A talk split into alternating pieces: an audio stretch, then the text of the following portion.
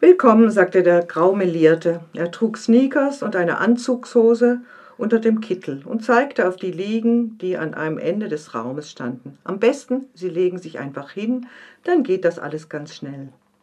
Eleni legte Aliki auf die erste Liege.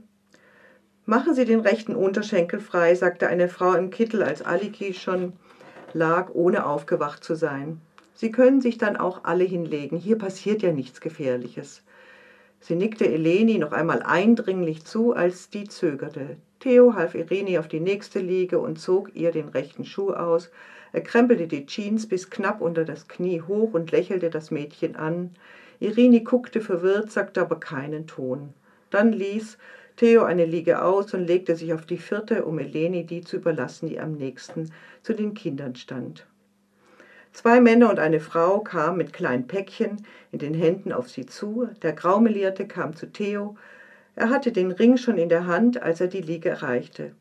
Sie haben ja alles darüber gelesen und gehört und haben ja durch ihre Einreise auch schon dokumentiert, dass sie damit einverstanden sind.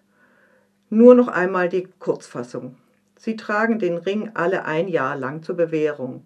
Wir können alle ihre Bewegungen sehen, auch live, wenn uns danach ist. Sollte jemand von ihnen versuchen, den Ring zu zerstören oder zu manipulieren, wird ihre Familie umgehend wieder ausgewiesen.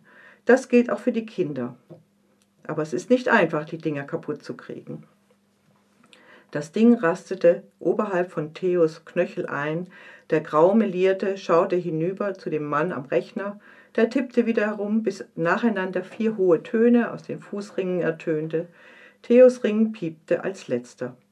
Alles klar, sagte der Graumelierte. Willkommen in Deutschland. Zitat Ende.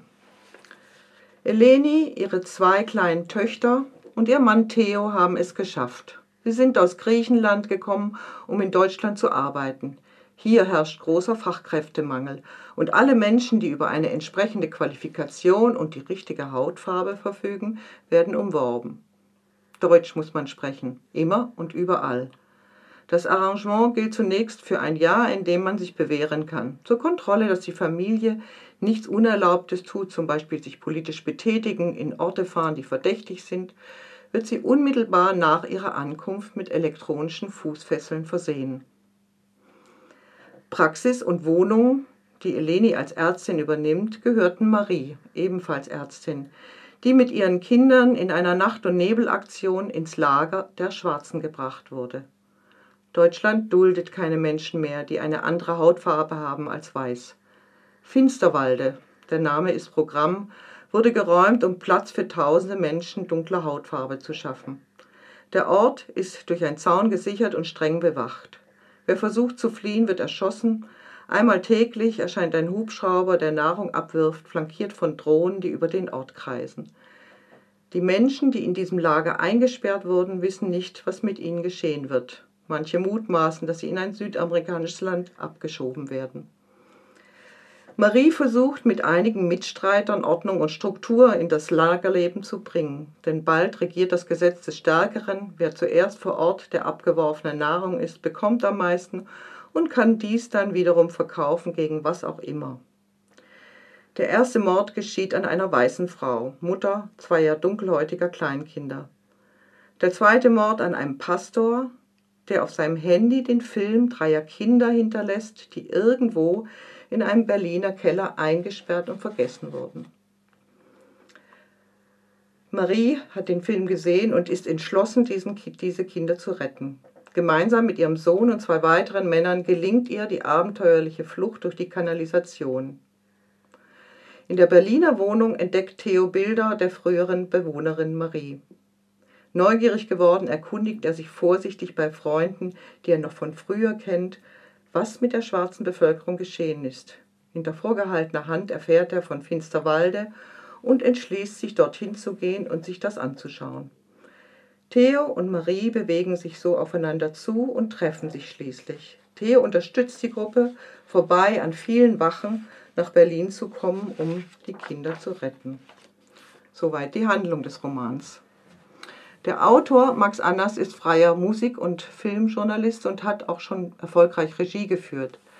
Das wird deutlich an dem Stil, in dem der Roman abgefasst ist. Die beiden Erzählstränge wechseln in kurzen Kapiteln ab. An den spannendsten Stellen gibt es einen Cut und die Szene wechselt. Lange Passagen erscheinen in Dialogform. Nach 200 Seiten langsamen Aufeinander Zubewegens der Hauptprotagonisten Marie und Theo beginnt eine klassische Verfolgungsjagd mit Unmengen von Toten. Selbst der Showdown, in dem Marie mit einem geklauten Auto in halsbrecherischem Tempo durch das nächtliche Berlin rast, um ihre Verfolger abzuschütteln, darf nicht fehlen. Als Drehbuch für einen 90-minütigen Thriller würde sich der Roman von Max Anders durchaus eignen und womöglich auch unterhalten. Als annähernd 400 Seiten starker Roman beginnt man sich doch bald zu langweilen. Dafür sind die einzelnen Charaktere zu blass, keiner der Protagonisten verfügt über eine Geschichte. Man erfährt nur in sehr vagen Andeutungen, dass Theo eine Vergangenheit hatte, über Marie erfährt man nichts. Die Figuren berühren nicht, die Beweggründe für ihr Handeln bleiben im Dunkeln.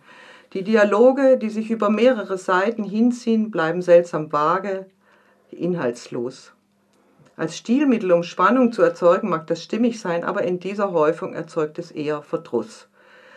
Das düstere Tableau, das Annas zeichnet, mit der Absicht, Tendenzen, die es im Heute gibt, weiterzuführen und die Konsequenzen daraus aufzuzeigen, verpuffen so. Das ist umso bedauerlicher, da die Thematik des Romans hochaktuell ist und das Szenario durchaus vorstellbar. Schade. Max Annas, Finsterwalde, im Rowold Verlag 2018 erschienen, gebunden.